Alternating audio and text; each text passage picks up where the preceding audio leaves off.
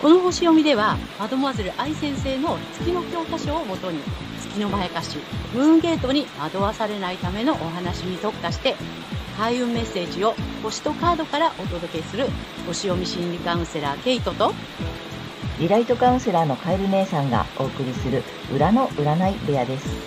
月星座の注意ポイントもお伝えしていますので、太陽星座と合わせてご覧ください。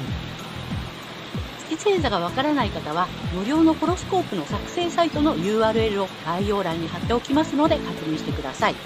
月星座のムーンゲートについては、12星座別に詳しく解説している動画がございますので、ぜひそちらもご覧ください。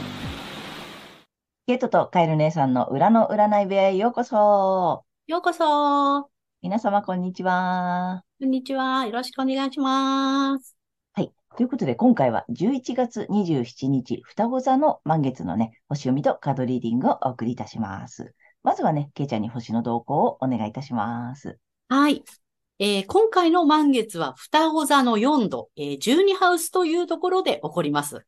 えー見えない敵、一身上の自由の制限、秘密や隠されている問題などを表す、この12ハウスにあって、えー発信とか反骨精神、煽るなどがキーワードになっています。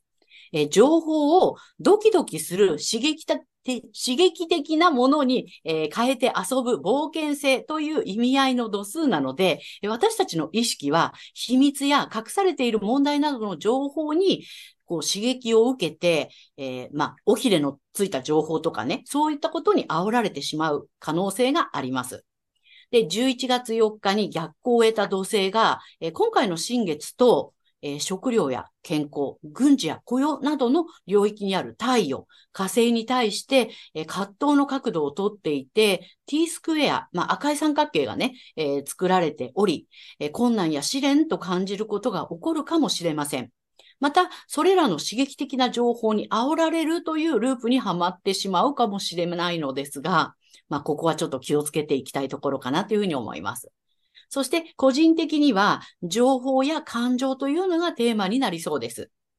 月にとらわれると必要以上に情報にえー翻弄されて感情が揺れて疲弊してしまうかもしれませんので、ここは注意していきましょう。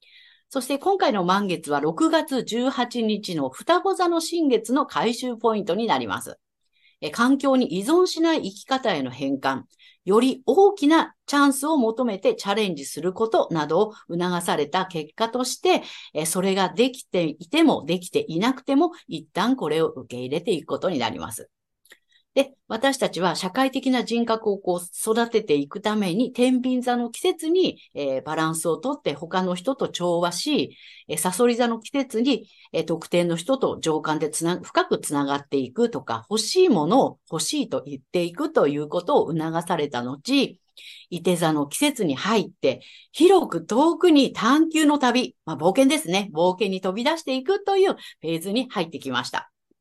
で、前回の新月で、えー古い環境に染まらずに新しい意思を押し出すことなどを促されて、今回は、えー義務と健康の領域にある太陽に、えー高く広い視点と知恵を働かせて真実を追求することなどを促されそうです。はい。大まかな流れはこんな感じです。はい、ありがとうございますあ。りがとうございます。おお、なるほどね。うん、またこうぐぐっと進んできた感じだね。そうですね。うんうでん。今回は特に、えーと、義務と健康の領域である太陽で、何うん高くて広い視点からの、この知恵っていうのが入ってくるんだね。知恵っていうのはね、さやっぱりいて座なのでね。ああ、なるほどね。知恵を働かせて真実を追求する。そう。あーまあうんそういう目を養って使っていきましょうみたいな。そうね。で、今回月にとらわれると、やっぱりその情報戦というかね、いろんなその、うん、煽られるうんうん。ような、不安をこうかき立てられるような情報がもしかすると出るかもしれないし、だからそこに、こう、なんていうのかな、左右されずに真実を見ていきましょうね、みたいな。うーんうん。なんかそんな配置かなというふうに思います。はい。はい。あれかな、双子座の満月っていう意味の双子座っていうところのあれもこう入ってくる感じうん、双子座はね、あの、うん、月がある場所は双子座にうんうんうん。あるのでそっか、で、双子座はね、ここが面白いのね、ここのサビアンシンボルはね、なんと過激な雑誌と言います。 そうだからね、 そうそうそう。結構情報がえぐいことが、うん、書いてあったりとか、るほど。いろいろ煽られるかなみたいなね。ああ、そっかそっか。双子座だって、ゆえに、あれね、ゆえに。ゴシップ系だよね。そうそうそうんうん。う。うんうんうんだ。からそういうネタが出てくる可能性があるってことか。そうなの。ああ、面白いで。うん。なんかね、その辺も、ちょっとこう、なんていうの、気を頭に留めながら見てると面白いかもしれないね。そうだね。だから、12ハウスだからネット上では湧くかもしれない。おお、なんか炎上ネタうとんか。うんうんなんかいろんな情報が飛び交うかもしれうんない。うんうんう。うんん。ああ、面白い。ありがとうございます。はい、ありがとうございます。はい、じゃあ、ということで、あれいきますよ。あの、新コーナーですよ、皆さん。はいえっと、今回何回目 ?1、2、3、4 4回回目か。目。はい。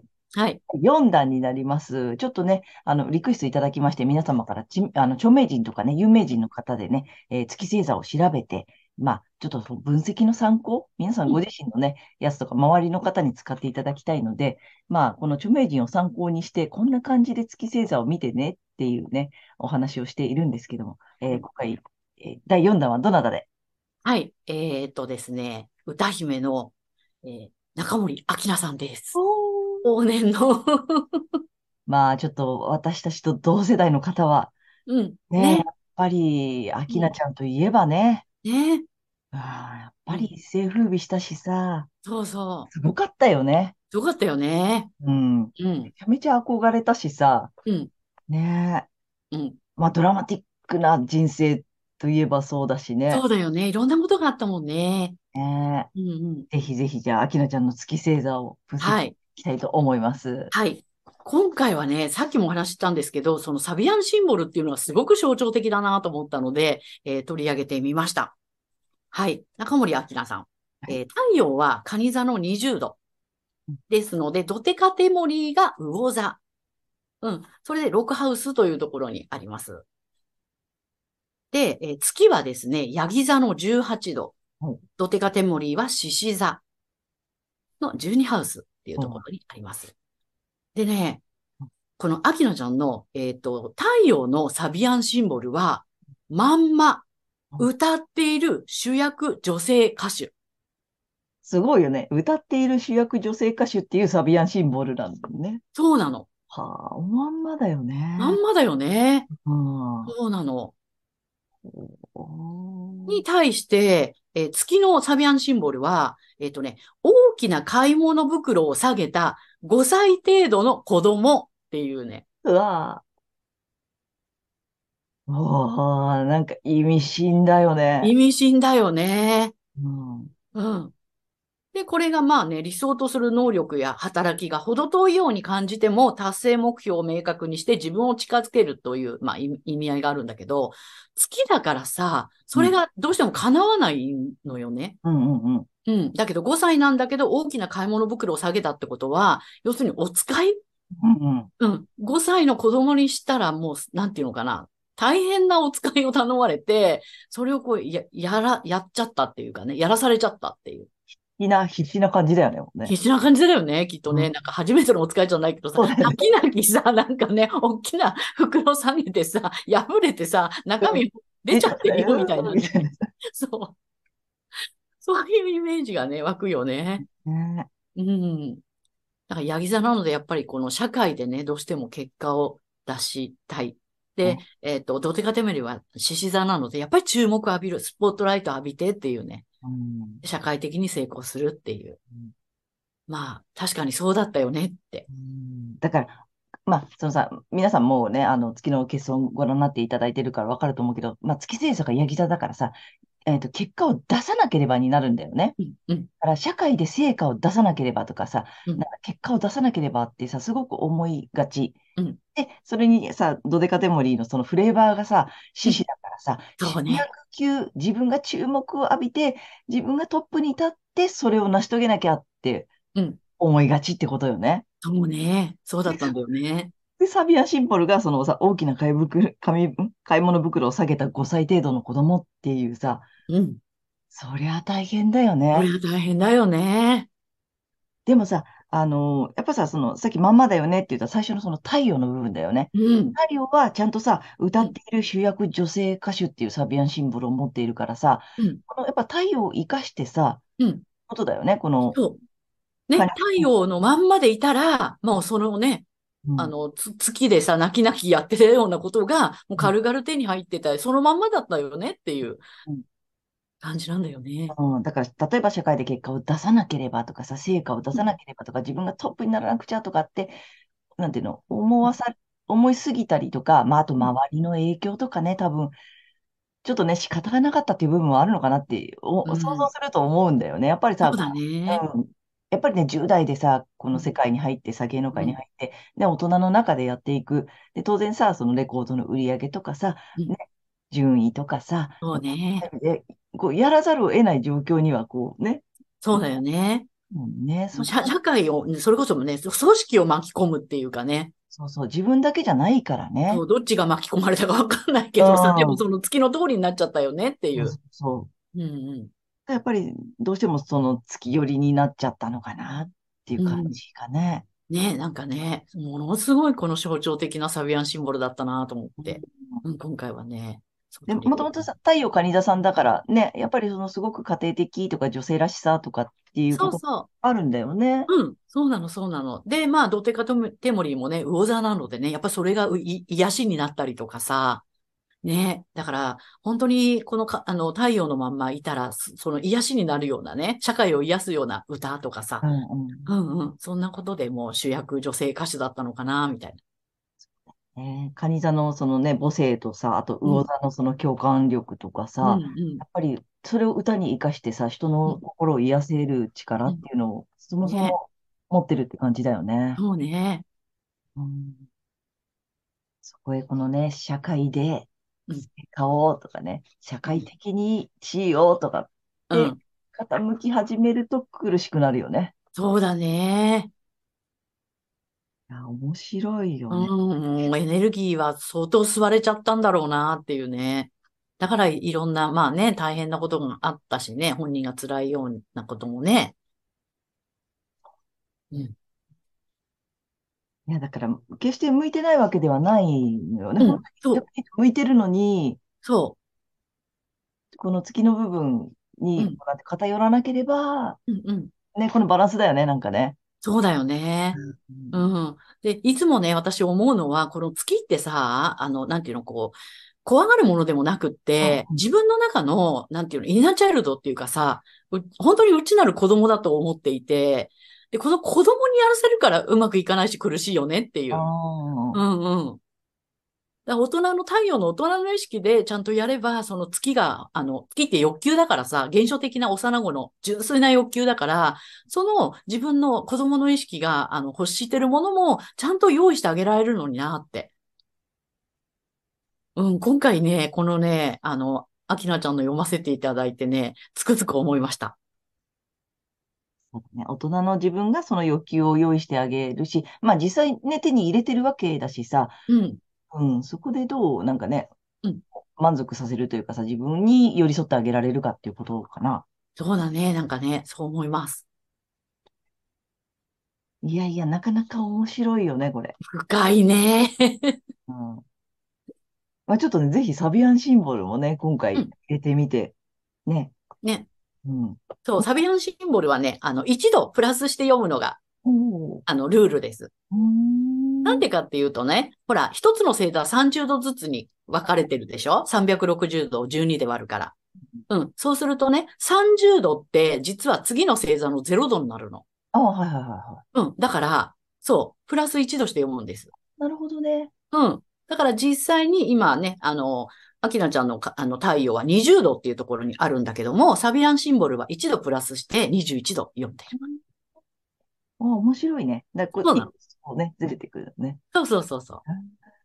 ちょっと皆様もぜひ、まあ皆様の目から見たね、アキラちゃんの感じってあると思うので、で、そうこのね、えっと、太陽星座がカニ座、で、えー、ドテカテモリーが魚座、はい月星座がヤギ座ですよ。ね。ねヤギ座の皆さん、ぜひね、この社会的にとかってやりがちなので、うん決して手に入らないわけではないのよね。うん、そうなのよ。手るのに、なんかもっともっととかさ、うんなんかまだまだとかって結構思いってる方多いよね。そうなんだよね。しかもさ、子供の自分に、なね、うん月は7歳だからさ、うんうん7歳までの自分にそれをやらせて大変な思いしてるみたいな感じだから、で、うん7歳なのに社会的にとかさ、社会的な地位とかさ、うんなんか社会的な結果が、を得たいっていう、その欲求の部分だよね、このね。うん欲し欲求いと思ってるだけで、うん。見てほしいんだよね。そうそうそ出てないわけではない、手に入ってないわけではないうん、社会にね、貢献してないわけではないのにうん、なんかね、欲しくなっちゃうみたいなねう。。そうなの。ね、それは前貸しだよっていうことだよそね。こに、あの、なんていうの、惑わされてるっていうことにね、気づいていただけるといいかなと思います。はい。いやー、すごい面白かったね、これ。うん、ね。ぜひちょっと皆様も中森明菜さんのね、この月星座見てみていただけたらと思います。ははい、けいちゃんありがとうございました。ありがとうございました。はい、では引き続き、えー、12星座いきたいと思います。はい。では、今回の満月が水亀座さんにとってどんな満月なのかということでお伝えしていきたいと思います。えー水亀座さんが、えー高く広い視点で知恵を働かせて、えー真実を追求することなどを促されるエリアは、未来、仲間、コミュニティなどの領域になります。えーここは水亀座さん本来のエリアになります。で、既存の枠にとらわれない革新的な考え方ができる水亀座さん。この世の真実を追求した上で、未来に向けてのチーム戦のえー作戦を立てると良いでしょう。そしてこの時期のラッキーアクションです。えー発展のキーワードは、えー準備、先見の明、計画的などです、えー家族や家に関することで未来に役立つような計画を立ててコツコツと準備を進めることになります。例えば、リフォームの計画やいざという時の備蓄や避難計画などの共有なども含まれますので、えこれがね、発展のスイッチになりますので、ぜひやってみてください。そして、金運アップの鍵ですが、スポーツや語学、専門的な学び、精神性などにおいて、援助を受けることでの豊かな成長という暗示がありますので、そういったことに素直に教えを請うとか、意見や援助を求めるっていうことをすると良いでしょう。はい。ここまでが太陽水亀座さんへのメッセージとなります。ここからは月水亀座さんへの注意ポイントです。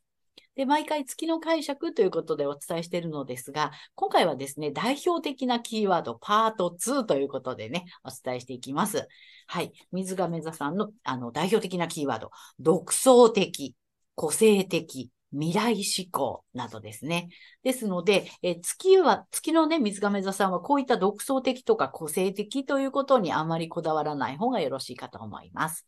はい。そんな月水亀座さん、この時期ですね、月にとらわれますと、遊び、楽しみ、恋愛、趣味、スポーツ、自己表現、子供などをキーワードとする自己表現や創造性の領域で、必要以上に情報に翻弄されて、えー感情が揺れて、いろいろねやりすぎてしまうかもしれませんが、それは全てを失わせるムーンゲートにつながる月のまやかしなので注意してください。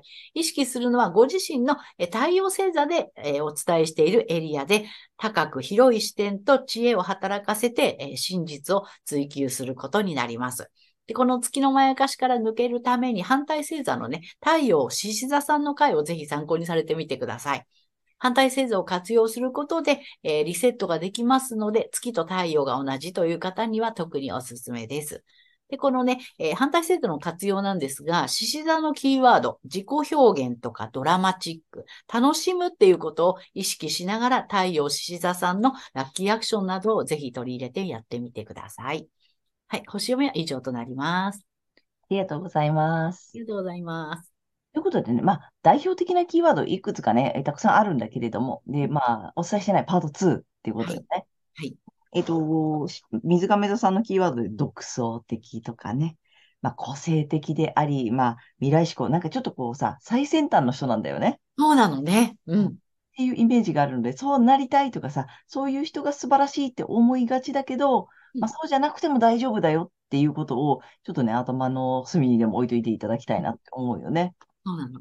あの、反対星座がさ、獅子座さんだから、なんだろう、もっと俺、俺なんだよね。なんかこう、未来のこう最先端のみんなを、こより素早く進んでる私じゃなくて、もっと俺でいいよみたいなさ。そう革新的に行こうとしなくて、その場でね、か自分が楽しんでるっていう感じかな。そうだね。その、その日、その、なんその時のさ、うあ、んこれ楽しいってさ、みんなこれ楽しいよとかってさ、なんかそんな感じを取り入れていただくといいかなっていう感じかな。そうです。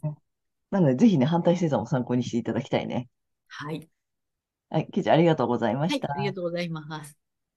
ということで、えーここからはカエル姉さんのカードリーディングならぬカードカウンセリングに行きたいと思います。お願いします。ということでね、えっ、と、タロットカード2枚と、またラストにね、1枚リアルで引いていきますが、えー水亀座さんいきます。ダダン。おなかなか面白い。うん割と逆位置逆位置って来てるんだけれども、うんまあ、1枚目まずこっち引いてます。はい。えーカップのエースのうん逆位置1枚目です。で、補足とアドバイスっていうことで、えーこれペンタクルの、なんだっけ、これ6の逆位置、うん。うん、が来てます。なんで、まあ、わかりやすいっちゃわかりやすい。まあね、1枚目こっちなのでさ、カップの S の逆位置なのでさ、まあこれ、ほら、カップとかほら、これって感情面表してんだよね、お水だからね。うん。でさ、逆さ向いちゃってるから、まあもうちょっとさ、空っぽな感じなわけよ。うん。だから、気持ちが疲れちゃってるとかさ、なるほどね。うん、なんかそんなことなのかな。あとね、孤独感を感じてるとかさ、うん。まあなんかその、一生懸命やったのにとかさ、うんなんか期待通りじゃなかったとかさ、うん、すごい気持ちが疲れちゃってる。うん。感情がついてこないとかさ、なんかそんな感じのことがあるのかなっていうんだよね。あとちょっとこう、まあ、は放心状態じゃないけど、ふうふう疲れた。なんか、うん。うん、気を使いすぎちゃったとかさ、うん、なんかそんなことでお疲れなのかもしれないなっていう感じなんだよね。で、えっ、と、補足とアドバイスがさ、さっきのそのペンタクルのね、これがまた6の逆位置なんですが、これあれですよね。ちょっとやりすぎたやりすぎた。頑張りすぎたうん。あとちょっと人のことばっかり気にしすぎた。うん。う。うんん。なんか人に優しくしちゃったとかさ、優しく、まあ、しすぎちゃったってことよね。うん。あとね、いい人のふりしちゃった。なるほど。だから結局気持ちが疲れちゃった。うん。うん。っていう感じなんで、ちょっとやっぱりだから、自分に戻してほしいんだよね。うん。うん。自分に優しくしてほしいし、えっと、他人を気にするよりは自分の内側を、なの、乱すというかさ、ちょっと自分を大切にするを意識してほしいっていうことよね。うん。めちゃめちゃなんか、まあ分かりやすいっちゃ分かりやすいよね。うん。他人を気にしてる場合じゃないし、優しくしてる分を自分に優しくしてあげてね、うんみたいな感じよね。ううんん。ちょっとお疲れを癒していただきたい。うん。そんな感じかなと思いました。はい。で、3枚目はね、ちょっとね、もう12月なんですよ。ねえ、早いこと。ね。なので、ちょっと冬のラッキーカラーをね、出しながら、えー、水亀座さんにアドバイスを。お疲れの、はい。お、来たよ。いきます。ダダン。おお。これね、もろ赤。ね。はい、レッドです。はい。ガーベラかなねうん。あ、痛みから自由になるんだって。ああ、やっぱ痛かっったのね、みたいな。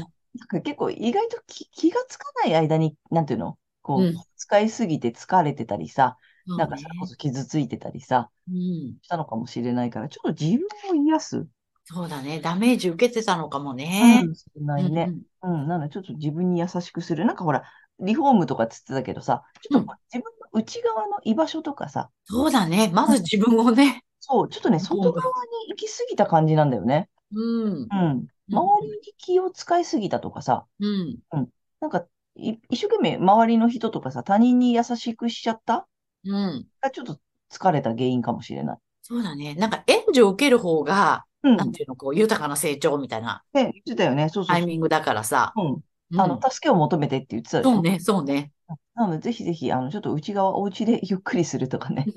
うん、にしていただけたらと思います。はい。はいということで、カエル姉さんのカードカウンセリング以上となります。ありがとうございました。ということで、今回は11月27日、双子座の満月から12月12日までのね、星読みとカードリーディングをお送りいたしました。皆様、ご自身の太陽星座の回をご覧いただいていると思うのですが、ぜひ月星座も調べていただいて、えーその注意ポイントもご覧になってみてください。また、月のまやかしから抜けるために反対星座の回もね、ぜひ参考にしてみてください。ということで、けいちゃん次回の放送ははい。えー12月13日、伊手座の新月となります。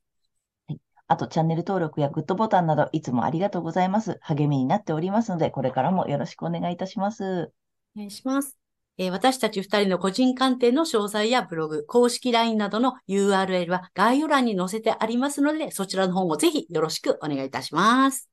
ということで、皆様、素敵な2週間をお過ごしください。またねありがとうございましたー。。また